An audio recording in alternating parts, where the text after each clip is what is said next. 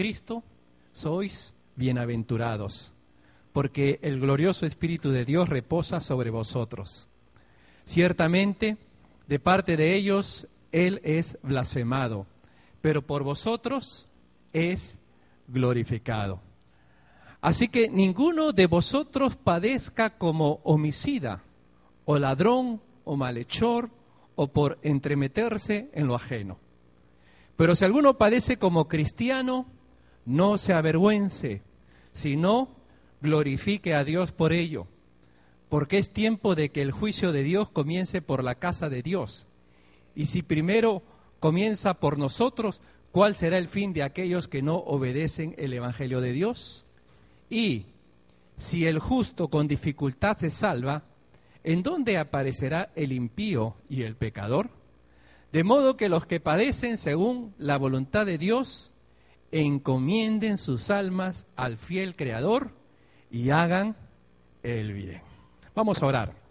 Padre, te damos gracias por tu palabra y te rogamos en esta mañana que tu amor y tu misericordia nos acompañe y sobre todo que sea tu Espíritu Santo guiándonos a aquella verdad que tú quieres que recibamos en nuestras propias vidas. Oramos, Señor, en el nombre de Cristo Jesús. Amén. Esta mañana quiero hablarles acerca de algo que es cotidiano. Y tú te das cuenta que es cotidiano, común, como dice el dicho, como el pan de cada día. Pruebas. Quiero hablar de pruebas. ¿Qué hacemos con las pruebas? ¿Qué hacemos con las dificultades? Cuando hablamos de pruebas, sinónimo de prueba es un examen. Sinónimo de prueba para nosotros es un problema, una situación que se nos ha presentado y que muchas veces no sabemos cómo resolver o cómo enfrentar. Tal vez estamos pasando por una prueba y no sabemos cuál va a ser el final. Tal vez estamos en una situación tan complicada que se han mezclado pensamientos, emociones, tantas cosas que nosotros mismos estamos como desordenados por dentro. Pero estamos probados. La palabra nos enseña que la prueba forma parte de la experiencia cotidiana de todo hijo de Dios. Hay un himno muy viejo, esos himnos antiguos, que tal vez muchos de nosotros no habíamos eh, todavía nacido, que dice, cuando por ardientes pruebas ande por mi sendero, tu gracia, todo suficiente, será mi provisión. Cuando yo pase por pruebas, tu gracia, todo suficiente será mi provisión. Mi provisión será lo que Dios me dé, lo que Dios me provea, lo que Dios me guarde. Yo estaba pensando en esta mañana cómo pasan los años. Y no es que esté viejo, hermano, ¿eh? pero estaba recordando que ya van 36 años que vengo caminando en los caminos del Señor. 36 años. Y si hay, algo de lo que estoy convencido, hermanos, es que Dios es fiel, que Dios no falla, que Dios nos ayude en medio de las pruebas, que pruebas vamos a tener, pero que Dios siempre tiene la suficiente gracia, el suficiente amor, el suficiente cuidado para resolver y para llevarnos adelante. Él no falla, Él no ha fallado. La Biblia nos menciona en la historia de tantos personajes donde se ve la mano y la gracia de Dios operando. Si Él no ha fallado y no falla, estamos plenamente convencidos que Él no fallará. Por eso que el tema de las pruebas creo que es importante que nosotros podamos considerarlo desde el punto de vista bíblico. Yo quiero resumir el tema en tres partes.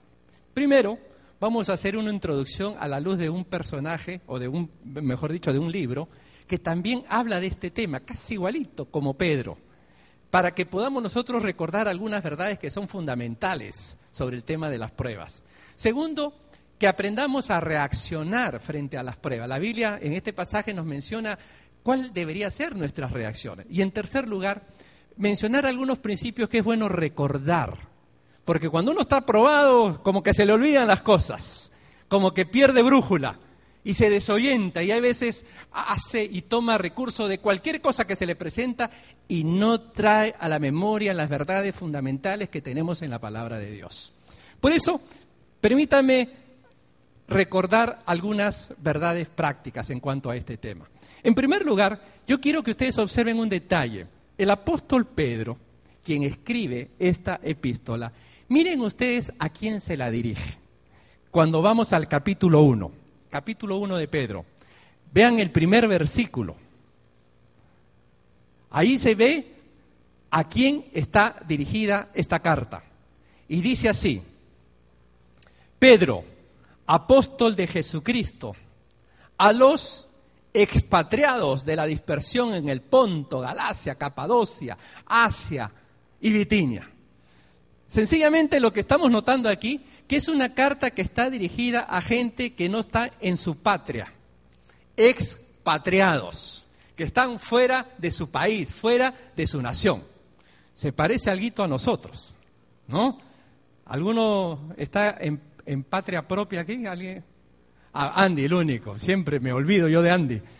Pero después la mayoría de nosotros venimos de diferentes naciones. Algunos vienen de la China, otros vienen del África, otros vienen del Congo. No, ninguno de esos países. Pero somos de diferentes naciones, expatriados. Y como que este tema de pruebas es un tema latente para gente que está fuera de su país. Porque tal vez fuera de nuestro país es donde muchas veces estamos expuestos a mayor cantidad de pruebas y de dificultades, donde somos probados en nuestra fe, en nuestras convicciones, en, eh, nuestra manera de ser, en, nuestro deseo de agradar, sí o no, al Señor. Lo que, yo, lo que yo quería hacer alusión al respecto de esto es que cuando ustedes miran a quién va dirigido esto, noten cuál es el libro que aparece antes de Pedro. Santiago y vayan al capítulo 1 y van a ver lo mismo. El capítulo 1 de Santiago, el versículo 1, dice, Santiago, siervo de Dios y del Señor Jesucristo, a las doce tribus que están, ¿dónde? En la dispersión. También es una epístola que está dirigida a gente que está dispersa, que se fueron por diferentes lugares. Y ustedes saben por qué fueron dispersos, ¿no? Basta leer los primeros capítulos del, libro de Hechos y sabemos que hubo una gran persecución. Los cristianos tuvieron que huir por diferentes lugares porque eran acosados por causa de su fe. Eran presos, eran encarcelados, eran quemados, eran eliminados porque había que eliminar al cristianismo. Y ellos fueron dispersados por diferentes partes llevando y anunciando el mensaje de la palabra de Dios. Ahora bien, uno de los temas que mencionan estos dos, tanto Santiago como Pedro, es el tema de las pruebas. El tema que muchas veces a nosotros nos toca vivir, experimentar, llorar, sufrir porque estamos probados. Y, cuántas veces quisiéramos que ya esa prueba termine, ya no la aguanto más, porque está muy larga. O hay veces, hay pruebas cortitas, pero que aún así nos angustian, nos llenan de pena, de tristeza, de dolor y de quebranto. Y vemos aquí que ambos dirigen estas epístolas a gente que está expatriada, dispersa. Esto no quiere decir que no, no se aplica a gente que vive en su propio país, también, pero solamente quería hacer esa referencia, porque en un sentido nos ubica y nos hace pensar en, en, que esa realidad que estamos viviendo nosotros también ya la han vivido muchos hermanos en el pasado. Santiago también toma el tema de las pruebas. Y aquí él nos va a hacer recordar algunas verdades prácticas. Miren, versículo 2, Santiago, antes de ir a, Pedro, en Santiago capítulo 1, el versículo 2, dice, hermanos míos, tened por sumo gozo cuando, ¿qué? Os halléis. ¿Sabes qué está diciendo aquí Santiago? En pocas palabras, que la prueba es algo común. Cuando tú te encuentres, cuando tú te halles, es como cuando el Señor Jesucristo decía, cuando ayunéis, cuando oréis, aquí, cuando os halléis, como que forma parte de algo que vamos a vivir, que nos toca experimentar. Y esto tiene que ver con la prueba. Así que, querido hermano, si tú estás pasando por una prueba, déjame decirte que pronto lo resolverás, lo solucionarás, así como se han resuelto pruebas en el pasado. Y también quiero animarte a que te prepares, porque una vez que termines con esa prueba, viene otra. Y después vendrá otra. Y vendrán otras. Y uno dirá, pero ¿hasta cuándo? Y eso forma parte de algo que tenemos nosotros que entender, que es así. Mientras estemos pisando tierra, todavía no estamos en el cielo. Estamos sujetos a una serie de complicaciones, a una serie de conflictos y a una serie de pruebas. Por eso que la Biblia nos enseña, cuando os halléis. Si bien es cierto, hay veces hay temas y hay ese incentivo. Un cristiano no puede estar triste, ¿no? Un cristiano no puede tener problemas si no es falta de fe. ¿Cuántas veces escucha ese mensaje por ahí que si estás con problemas, si estás mal económicamente, si no tienes trabajo, algo está pasando con tu vida cristiana? No estás teniendo fe, no estás orando, lo que tienes que hacer es orar, y te dan toda una perolata para, para despertarte espiritualmente. Pero sin embargo, aquí vemos gente santa, consagrada a Dios, que tuvo que experimentar el sufrimiento y la prueba. Porque el sufrimiento y la prueba es una experiencia que nos toca vivir, querramos o no querramos. Por más santos que seamos, por más espirituales, siempre vamos a darnos con esa cruda realidad que la prueba nos toca. Tú busca al Señor con devoción y vas a ver cuánta prueba te va a venir. Aquel que quiera vivir piadosamente en Cristo Jesús padecerá persecución, le dice el apóstol Pablo a Timoteo. ¿Queréis vivir piadosamente? ¿Quieres agradar a Dios? Hermano, prepárate. Por eso que el Señor no solamente se conforma con que seamos simpatizantes y oyentes, Él quiere que seamos discípulos. Discípulo es más que un alumno que oye y que se contenta con la lección aprendida. Un discípulo es un militante, uno que va en acción, uno que está dispuesto a poner al Señor en primer lugar, que por encima de todo está Dios, que sus valores van encaminados a las verdades divinas, a las verdades de Dios. Y eso es lo que va a primar en, aquel que ama a Dios. Por eso que Pedro, ¿se acuerdan? Él decía, amados, no os sorprendáis, amados. Este mensaje es para los que aman a Dios, para los que se aman como cuerpo, como familia de Cristo, los amados en Cristo Jesús. En conclusión, hermano, es común que tú y yo, como cristianos, padezcamos muchas veces pruebas. Vas a ser probado y si, y si ya la estás viviendo, tú te estás dando cuenta cómo es la prueba. Pero ten la esperanza, querido hermano, el Señor te va a ayudar y vas a salir de la prueba. Ten la esperanza que Dios hace milagros, Dios tiene poder para obrar. Lo que para nosotros es imposible, para Dios es posible. En segundo lugar, Santiago también dice que las pruebas son diversas. Mire el versículo 2. Hermanos míos, tened por sumo gozo cuando os halléis en qué? En diversas pruebas. O sea, las pruebas varían. Hay pruebas que pueden ser pruebas físicas, problemas de salud. Hay pruebas de carácter emocional. Hay pruebas que afectan nuestras finanzas. Hay pruebas espirituales. Por ejemplo, puede ser en tu trabajo, puede ser en tu hogar, puede ser en tu iglesia. En cualquier momento, en cualquier temporada, no es solamente en verano que pasan los problemas o en el invierno. No hay fecha, en cualquier momento las pruebas llegan. Pueden ser públicos, como pueden ser privados. Pueden estar relacionadas a pecado, como bien pueden ser por circunstancias mismas que nos toca vivir. No toda prueba es consecuencia de pecado. En muchas ocasiones sí, pero en otras no. Por eso el Señor nos advierte que hay pruebas de todo tipo, de toda índole. Hay diversas. ¿Tú te has dado cuenta? Hay veces estás pasando por un problema de trabajo. Lo resuelves, después pasas a un problema de familia. Lo resuelves, después pasas a un problema de hermanos en la iglesia. Lo resuelve, después pasas a un problema con amigos. Lo resuelve, después pasas a un problema con hijos. Y así tú te das cuenta que, varían, ¿no? Toda una variedad, todos unos matices. Son diversas. No hay una categoría, no hay una especialización. El Señor te va a permitir que tú disfrutes, si vale el término contradictorio, disfrutes de la variedad, de las diversas. Por eso, hermanos, tened por sumo gozo cuando os halléis en diversas pruebas. Porque dice más, eh, el versículo 3, sabiendo que la prueba de vuestra fe produce paciencia. Esta es otra verdad interesante. ¿Sabes para qué muchas veces sirve la prueba, hermano? Para fortalecer nuestra fe. Yo me acuerdo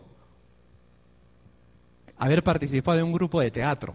Cuando yo recién conocí al Señor era medio teatrero.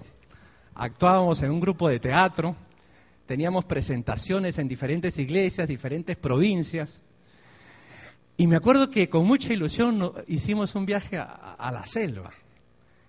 Y hermano, desde que salí, porque viajamos en bus, desde que salí me vino una fiebre, hervía en fiebre. Y yo quería seguir en el viaje. Y, no disfruté el viaje, pero sí fue interesante que esa enfermedad que yo experimenté llegó a que todo el grupo se mantuviera en oración y que siempre estuvieran orando. ¿Y cómo estás, Arturo? ¿Y cómo te va? Y, ya, oremos para que pueda actuar, ¿no? Así todo afiebrado salía y, ¿no? Con mi cara media de, lánguido, ¿no? Pero allí tratando de, de seguir adelante. Y fue interesante, querido hermano, que ese viaje que duró una semana, fiebre fiebre fiebre. Llego a mi casa, fiebre desapareció, pero así al instante. Dije, caramba, ¿por qué no sigues ahora, no? Yo que no quiero ir a clase, yo que no quiero hacer esto, sigue, ¿no? Y se desapareció. Y después, como que el Señor me dijo, yo lo permití para que el grupo, que tal vez iba con la tendencia juguetona de, de divertirse ¿no? y todo lo demás, también tuvieran ese momento ¿no? de buscar al Señor. O sea, como que mi enfermedad fue el motivo para que todos estuvieran preocupados, ¿no? ¿Cómo estás? Y, vamos a orar. Y había oración continua y constante. Y eso es lo que muchas veces pasa, hermano. ¿No te has dado cuenta que cuando estás probado se te despierta el sentido de oración? Se te despierta más fe, se te despierta la expectativa, Señor, haz un milagro, haz algo, quiero ver tu obra, quiero ver tu poder, quiero ver tu manifestación. Y Dios empieza a hacer, Dios empieza a abrir camino, Dios empieza a abrir puertas de la manera increíble empezamos a ver cómo se van abriendo las puertas y Dios empieza a resolver lo que nosotros creíamos que no tenía solución. Y vamos aprobando materias, porque la vida es como haber entrado a un salón de clases y que de cuando en cuando nos ponen un examen, ¿no? Hay que aprobar un curso. Y así es. Y hay que continuamente estar dando exámenes, estar dando pruebas. Aquí no te van a dar tu diploma. En el cielo el Señor se va a encargar de darte las coronas. Te va a coronar, te va a premiar por la forma como ha sido aprobando cursos, materias. Hay materias que hay que ir pasando, que hay que ir aprobando. Que no nos gustan, es otro tema. Que creemos que es por falta de fe, no, al contrario. El Señor muchas veces la va a permitir para fortalecer nuestra fe. Y algo más que nos enseña Santiago, dice el versículo 4, mas tenga la paciencia su obra completa, ¿para qué? para que seáis perfectos. La palabra perfecto nos puede, diríamos, complicar en el sentido de pensar que estamos apuntando aquí en la tierra a ser perfectos. Quizás una mejor idea sería para que vayamos madurando. Nosotros necesitamos madurar. Yo necesito madurar en algunas áreas. Yo no sé si a ti te falta o tú eres tan maduro, pero necesitamos ir madurando en diferentes aspectos de la vida. Y las pruebas van a servir para eso, hermanos.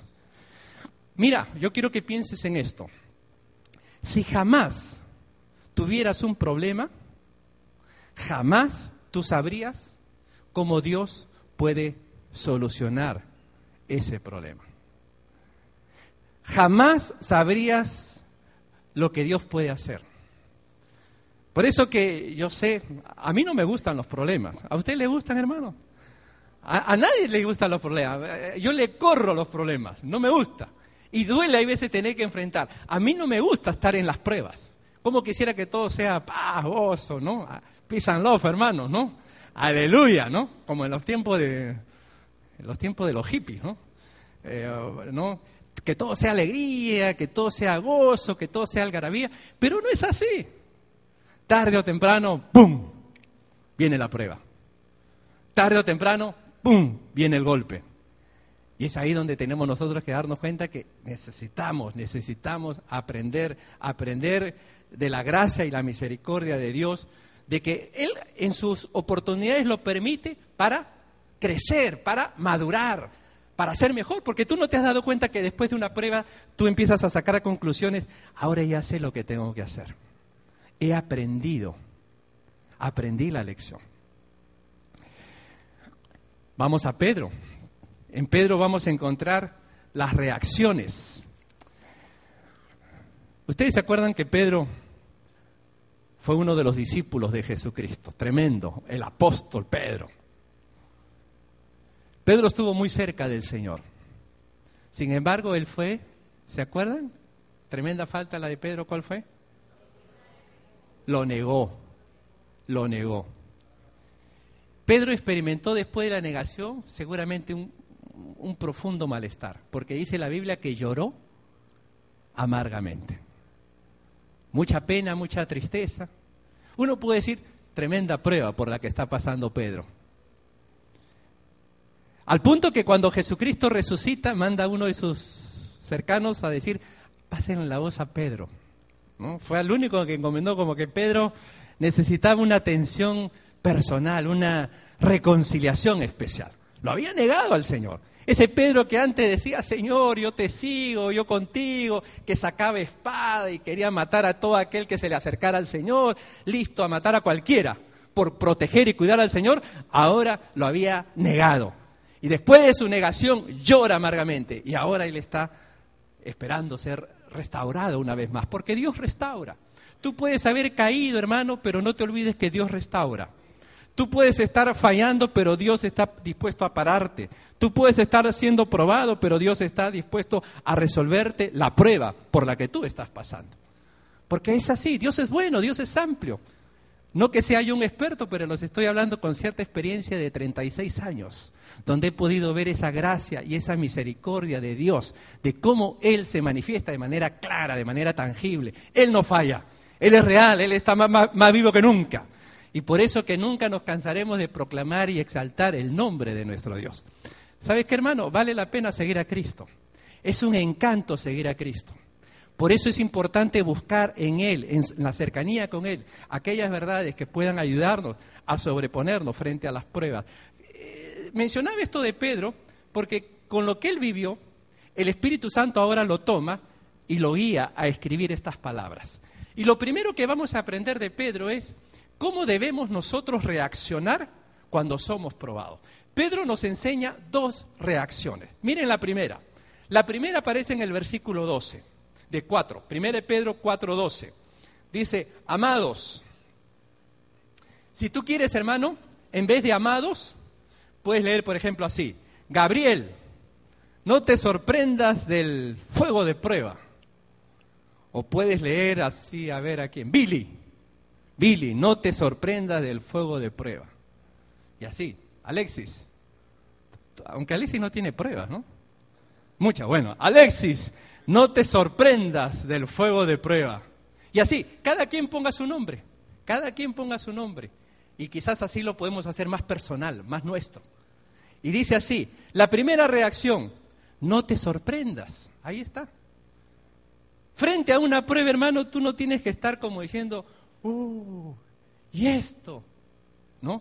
Ya, ya tú entrenado, tú sabedor de las cosas, entendedor de que esto forma parte del crecimiento, de tu madurez, de tu aprendizaje, de tu educación, que estás en una aula donde te han puesto una materia, tal vez muy difícil, muy complicada, que tú crees que vas a desaprobar, es ahí donde tú tienes que ubicarte y decir, un momentito, yo no me tengo que sorprender de esto.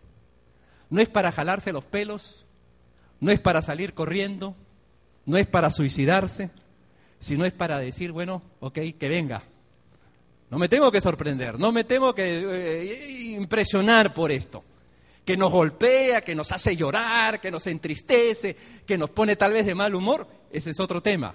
Pero no debes estar sorprendido. Como creyentes, como hijos de Dios, debemos saber que eso es así. Siempre me acuerdo del caso de un matrimonio que le dieron la noticia de que su hija de 14 años le habían detectado cáncer. Fue interesante que después del dolor y del aprender esa, eh, esa situación, Dios se glorificó, sanó a la niña. Y, y uno de los padres dijo, yo aprendí cosas que no sabía que tenía que aprender. Yo aprendí cosas que yo no sabía que tenía que aprender. Y a veces, querido hermano, tú vas a pasar por ciertas pruebas, por cierto dolor, por cierta situación, que tú vas a decir, ¿y esto para qué? En el momento tal vez no lo comprendes, en el momento tal vez entra la angustia y la desesperación, pero después te das cuenta, esto tenía un propósito. He aprendido lecciones que tal vez de otra forma jamás las iba a comprender y las iba a entender. Entonces, la primera reacción que nosotros aprendemos en la palabra de Dios, ¿cómo yo debo de reaccionar frente a las pruebas? Primero, no debo estar sorprendido. Así que, hermanos, si tú ves que están pasando pruebas o que estás viviendo pruebas, no te sorprendas. Es parte del juego, es parte de la vida, es parte del partido, es parte de nuestra comunión y de nuestra relación con el Señor. Segunda reacción, versículo 13. Si no, dice allí, gozaos, gozaos, por cuanto sois participantes de los padecimientos de Cristo. Esto puede parecer una broma, ¿no? ¿Cómo, cómo, cómo me voy a gozar si estoy pasando por el fuego? Si estoy en medio de la prueba, en medio del quebranto, las sombras, lo único que veo yo son sombras, son angustias, son desesperación. ¿Goza? Pues ya hemos sabido y entendemos que el gozo es algo que viene de Dios. El gozo lo vas a tener solamente si estás en contacto con Dios. Es muy distinto. Por eso que ese coro que dice, no puede estar triste. Un corazón que tiene a Cristo, eh, en un sentido puede tener verdad. Pero hay muchos corazones que tienen a Cristo y que están tristes. Una cosa es estar tristes y otra cosa es haber perdido el gozo. Y creo que es aquí donde el apóstol Pedro nos está enseñando la, reacción que debemos nosotros asumir frente a una situación de prueba. Gozaos. Santiago decía, tened por sumo gozo cuando os halléis en diversas pruebas. Quiero llevarles a un ejemplo que aparece en la Escritura. Miren en Hechos capítulo 5, miren una reacción gozosa frente a una gran prueba. Hechos capítulo 5. Vamos a leer un momento la reacción de estos discípulos. Capítulo 5 del libro de los Hechos. En el versículo 40. Después regresamos a Pedro, no me lo pierdan a Pedro. ¿ah? Hechos capítulo 5, versículo 40. Noten qué dice allí.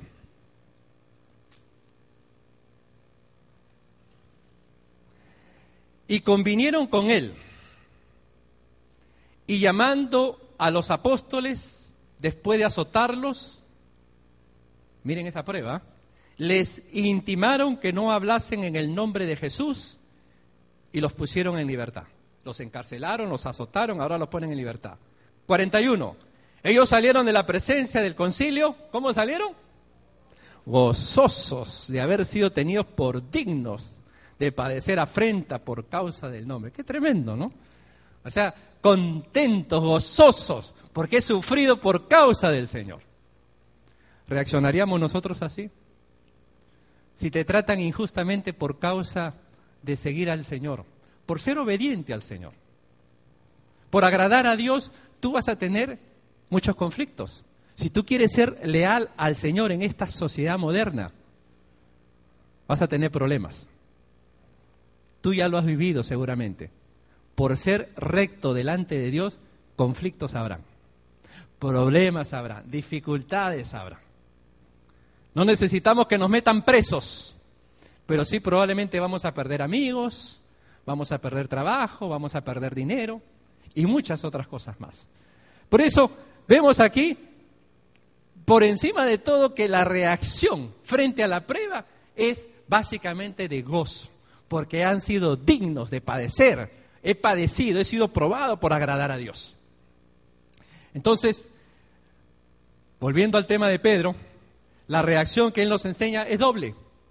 Pedro nos está diciendo, cuando tú eres probado, amado, querido, cuando tú eres probado, primero no te sorprendas. Y segundo, gózate, porque estás siendo probado para tu crecimiento, para tu desarrollo y para tu madurez espiritual.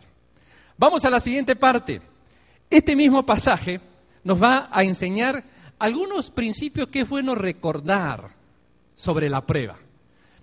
Podríamos decir lecciones, principios, características que tiene una prueba, que es bueno tomarlas muy en cuenta porque en ocasiones, como decía hace un momento, cuando uno es probado como que se olvida de eso. Miren ustedes cuáles son esos principios que es importante tomar en cuenta. El primero, versículo 14.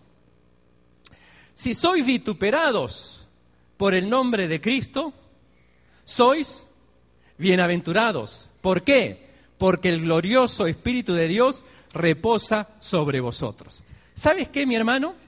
Uno de los primeros eh, principios que es bueno recordar es que una prueba te va a proveer la oportunidad, ¿sabes para qué?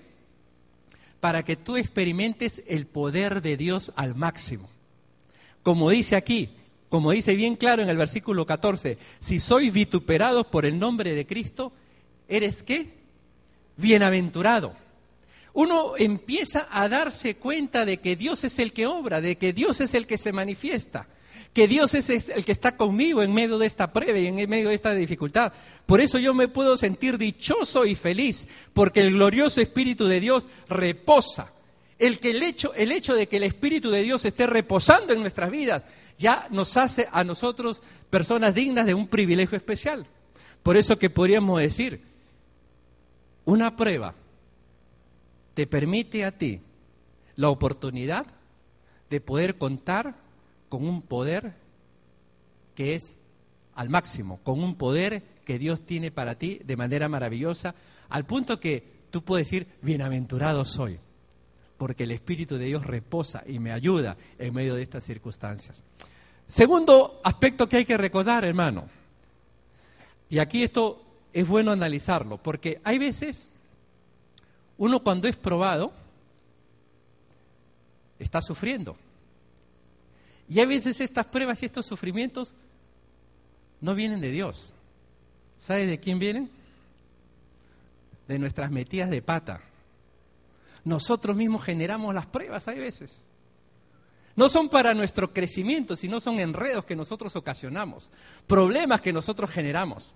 Por eso, miren ustedes, hay veces las pruebas no las merecemos. Es como consecuencia de nuestras malas decisiones y de nuestras malas acciones. Y esto es bien claro entenderlo. La prueba que viene de Dios edifica. La prueba que viene de Dios nos hace crecer, nos hace madurar, nos hace ver la obra de Dios. Pero hay pruebas, hermano, que no vienen de Dios. Hay pruebas que nosotros las hemos creado. Eso lo dice el versículo 15. Dice así, así que ninguno de vosotros padezca, o sea, tenga pruebas, como homicida, ladrón, malhechor, o por qué? Por entremeterse en lo ajeno. Hay veces nosotros recibimos lo que merecemos. Y hay veces lo que nosotros llamamos prueba y decimos, estoy siendo probado. No es que Dios te está probando, es que tú la complicaste. Tú la malograste. Y miren, ahí se describen algunos aspectos de lo que hacen los expatriados. Por ejemplo, hay gente que está padeciendo por homicida. Le quitó la vida a alguien, mató, asesinó, está preso, está sufriendo y está seguramente en la cárcel por asesino. Y ese asesino creyente puede estar diciendo, Señor, qué prueba que me has mandado. Uno dirá, bueno, en ese sentido yo estoy librado. Pero ¿saben lo que dice la Biblia? La Biblia dice que si tú aborreces a tu hermano, ¿eres qué?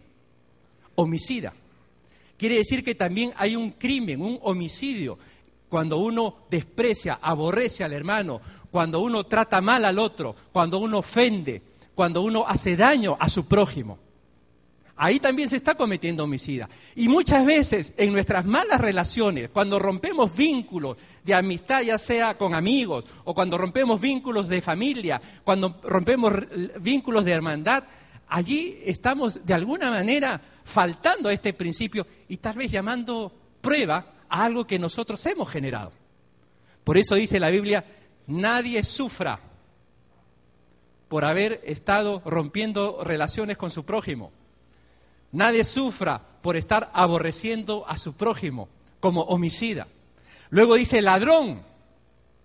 Claro, había gente que robaba, había gente que asaltaba, había gente que quitaba eh, la propiedad del otro. Pero también hay otras formas muy sutiles, muy sutiles de robar. Tú puedes robar tiempo, tú puedes robar impuestos, tú puedes robar muchas cosas. Puedes robar alegrías, puedes robar favores, puedes robar servicio. Y de manera muy sutil uno puede ir quitando y robando cosas. Puedes robar la oportunidad de poder compartir la buena noticia a otra persona y así, innumerable oportunidad de cosas que se pueden hacer. Luego agreguen la lista malhechor.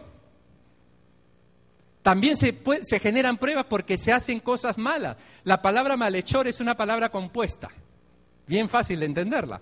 Hechos malos, los que van haciendo cosas malas y lo hacen de maldad, por malicia, por maldad, por, ganas de mortificar y de dañar a otro. Entonces, al hacer eso, se generan pruebas, se padece, se sufre. La gente sufre por eso. Y también sufre, según este pasaje, por estar entrometiéndose en lo ajeno. Es interesante que la palabra entrometerse en lo ajeno, ¿saben qué significa? Alguien que supervisa los asuntos de otro, el supervisor de otro. Y hay gente que se encarga a supervisar la vida de otro, no supervisa la de él, pero supervisa la del otro, a ver qué hace el otro entrometerse en lo ajeno. Las fábulas, ustedes han leído fábulas. En las fábulas hay una característica, que los animales hablan, ¿no? Habla el caballo, habla la vaca, habla el perro, y hay una fábula muy interesante. Cuento esto porque lo que yo les voy a contar es media fábula, no está sacada de ningún libro.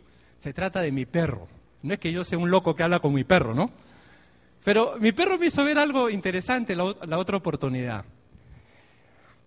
En el Tropical Park hay un parque de perros. Algunos de ustedes lo conocen y han llevado a su, a su mascota. Y lo he llevado yo varias veces a mi perro. Mi perro es de raza boxer. Basta que yo entre ahí, el tipo entra, pero es feliz. Los que conocen de perros saben que el boxer por naturaleza es muy amistoso, muy amigable. Él te puede abrazar porque tiene una manera de agarrarte que siente como que fuera un abrazo humano y te puede estar ahí lamiendo cinco minutos y no te, ¿no? Bueno, cuando tú vas, lo ves, él es amigo. Juega, perro entra, llega alguien, él va y lo recibe, se va alguien él va y lo despide, amigable. Pero han pasado dos veces un incidente que siempre se suscita. Perros que pelean, ah, no que se agarran así, en, pero en, en bronca, ¿no? Y como mi perro es amigable, también para esas cosas va y se mete. Y termina él también bravo, lo muerden o él sale mordiendo y uno tiene que entrar y jalarlo. Volviendo a la fábula, yo voy y lo miro y le, y le digo, eso te pasa por metiche, ¿no? Por meterte en problema que no es tuyo. Y, dos veces que ha salido así todo golpeado es porque se mete. no es con él el pleito, pero al meterse en ese pleito termina no solamente afectado, sino señalado como parte del lío, ¿no? Como parte de la bronca, como que él fue el que armó el alboroto y yo me lo llevo y todo tengo que ponerlo por otro lado, ¿no? Y eso, querido hermano, es lo que, llevándolo ahora a los seres humanos, es lo que muchas veces pasa entre los seres humanos. A veces nos metemos en pleitos, en pleitos que no son nuestros y terminamos magullados, golpeados y como los creadores del problema. Y, estamos en ese enredo, en ese lío, y decimos, ¿qué prueba? Pero esa es una prueba que estamos padeciendo, como dice ahí, que, que uno no padezca por estarse entrometiendo en cosas que no le corresponden. Y es en ese sentido, pues, que Pedro dice, hay que recordar, hay que discernir. La prueba que yo tengo, ¿me la ha mandado Dios o yo la he generado? o yo la he levantado, yo he armado el lío. Yo tengo que saber diferenciar, tengo que ser honesto delante de Dios. Porque Dios cuando manda pruebas, aunque llores y sufras, vas a salir fuerte, hermano. Vas a salir fortalecido. Aunque no lo creas, vas a ver tú, vas a salir fortalecido. Pero cuando hay estos enredos, por ladrón, por malhechor, por asesino, o por estarse entrometiendo en lo ajeno, creo que es ahí donde nos vamos a ir dando cuenta de que ese tipo de, situación pues nos lleva a un padecimiento que no es del agrado del Señor. Algo más que es bueno recordar, lo menciona el versículo 16. El versículo 16 dice, pero si alguno padece como cristiano, ¿qué pasa ahí? No se avergüence. A veces yo me he encontrado con hermanos que están llorando, están sufriendo, están tristes y tienen vergüenza. Yo les tengo que decir, mira, no hay por qué avergonzarse. Esos padecimientos por los que tú estás pasando, los he pasado yo y los han pasado muchos hermanos. La misma Biblia dice los padecimientos que lo van experimentando hermanos en diferentes partes del mundo. Cuando tú estás padeciendo por agradar a Dios, por ser fiel al Señor, y estás llorando y estás triste, la solución no es esconderse, no es aislarse, no es apartarse. La solución es todo lo contrario, dar cara, seguir adelante, seguir enfrentando la situación.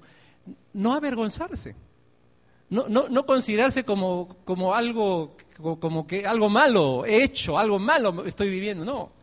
Por eso, bien claro dice ahí, si alguno padece como cristiano, no se avergüence, porque la tendencia es avergonzarnos, ¿no?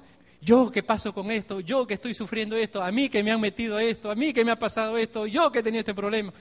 No te avergüences, hermano. Muchas veces hay cosas que nosotros no las hemos generado y nos han llegado. Así como caen las lluvias, la lluvia cae, igual, pruebas caen, hermano. Y tú dirás, pero ¿y esto quién me lo mandó?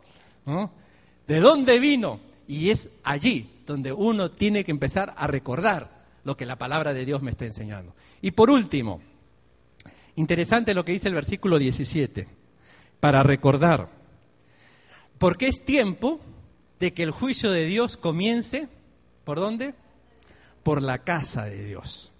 Muchas veces, hermano, la prueba va a llegar a la casa de Dios, a la familia cristiana. Pero yo quiero rescatar la palabra tiempo. La prueba muchas veces llega en el tiempo necesario. Nosotros quisiéramos que llegue en cierta época del año, pero no, llega en su momento, en el momento preciso. Y creo que muchas veces ocurre porque el Señor quiere limpiar su iglesia. Muchas veces ocurre porque el Señor quiere limpiar nuestras vidas. Como dice ahí, porque es tiempo de que el juicio comience por la casa de Dios y primero que comience por nosotros.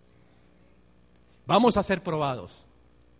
En el tiempo de Dios, en el momento de Dios, nos va a incomodar, nos va a fastidiar, nos va a doler, pero eso forma parte del plan y de los propósitos de Dios.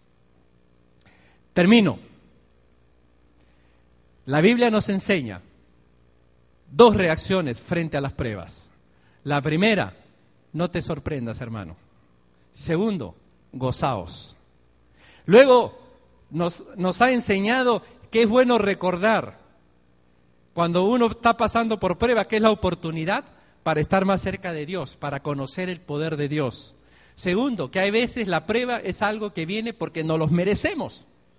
Es consecuencia de nuestras malas acciones. Tercero, no te avergüences. Y cuarto, casi siempre va a llegar en el tiempo cuando más necesitamos. Cuando más necesitamos limpieza, depuración, ahí es donde Dios empieza a probarnos. Quiero terminar con las palabras que aparecen en el versículo 19. De modo que los que padecen según la voluntad de Dios, encomienden sus almas al fiel Creador y hagan el bien. Para terminar, ¿qué podemos hacer con las pruebas? Allí dice que lo que hay que hacer es encomienda, encomienda tu alma al Señor. ¿Sabes que la palabra encomendar aquí es una expresión bancaria que viene del banco, que es la palabra depositar? Encomienda, deposita. Tú cuando depositas dinero en el banco, ¿por qué lo depositas? ¿Por qué no lo guardas en el colchón? ¿Ah? Porque es seguro, también algunos depositan, ustedes que tienen cuentas de ahorros, para ganar interés, ¿no? ¿Cuánto de interés le da una cuenta de ahorros ahora? ¿Cuánto? ¿Quién sabe? Le pregunto a usted porque yo no tengo cuenta de ahorros. ¿Uno? ¿Dos por ciento? Uno por ciento. Eh, Mara, ¿cuánto? ¿Uno? Uno por ciento. Ok. Tú depositas tu dinero en una cuenta de ahorros, depositas y te da 1%. Usa la misma idea, hermano. Deposita. Deposita tu alma. deposita tu prueba. Y sabes qué, el Señor te va a pagar con creces. Porque eso es lo que justamente Él quiere que hagamos, que depositemos. La, la idea de encomienda tu alma al fiel Creador. Es el mismo concepto. Toma tu prueba, toma tu vida, toma tu alma y deposítalo. Y tú verás cómo el Señor empezará a hacer su obra maravillosa. Y empezarás a caminar en medio de la prueba, en medio del fuego, en medio de los leones, en medio de las dificultades. Y tú irás adelante con la cruz, plena confianza en Jesucristo, el que vive y el reina, porque verdaderamente Él tiene poder para sobreponernos y para ayudarnos en medio de la prueba. En conclusión, hermano, deposita. Deposítale todo al Señor, que Él sí te va a pagar con buenos intereses. Él, para Él no hay límite, para Él no hay tope. Lo que Él espera es que tú se lo pongas, tú se lo encomiendes. Y, y nos den abundancia, efectivamente. Por eso que en esta mañana yo te invito, hermano, a que hagas algo muy sencillo. Toma tu prueba, toma tu vida, así, figuradamente, si quieres, y di, Señor, lo deposito. Lo deposito en tus manos, porque eso es lo que tú quieres que yo haga. Cuando tú depositas algo en el banco, ahí lo dejas. Sabes que ahí está. Y que Él se va a encargar de cuidar, de darle seguridad y todo lo demás. Está protegido. Igual, cuando tú lo depositas en las manos de Dios, tú estás protegido, hermano, estás asegurado. Y vas a ir ganando más interés, vas a ir ganando más confianza, más seguridad. Por eso, lo más que puedo decirte a la luz de lo que hemos visto, ¿qué hacer con las pruebas? Deposítalas al Señor. Y si han sido pruebas o si son pruebas que tú has levantado, pídele perdón a Dios. Dile, Señor, perdóname porque esta prueba no vino de ti, esta la, armé yo. Esta la armé yo. Te pido perdón y que esto se resuelva lo más pronto posible. Cuando vienen las pruebas de Dios, tú vas a ver cómo a pesar de las lágrimas, a pesar del quebranto, el Señor te va a ir ayudando y fortaleciendo. Amén, hermanos. Vamos a orar, vamos a inclinar nuestros rostros y vamos a hacer esta oración. Señor, yo deposito mi vida, mi alma. Y también quiero depositar esta prueba que me tiene atormentado, me tiene cargado. Y si tú tienes alguna prueba, hermano, por la que estás padeciendo, no hay manos más seguras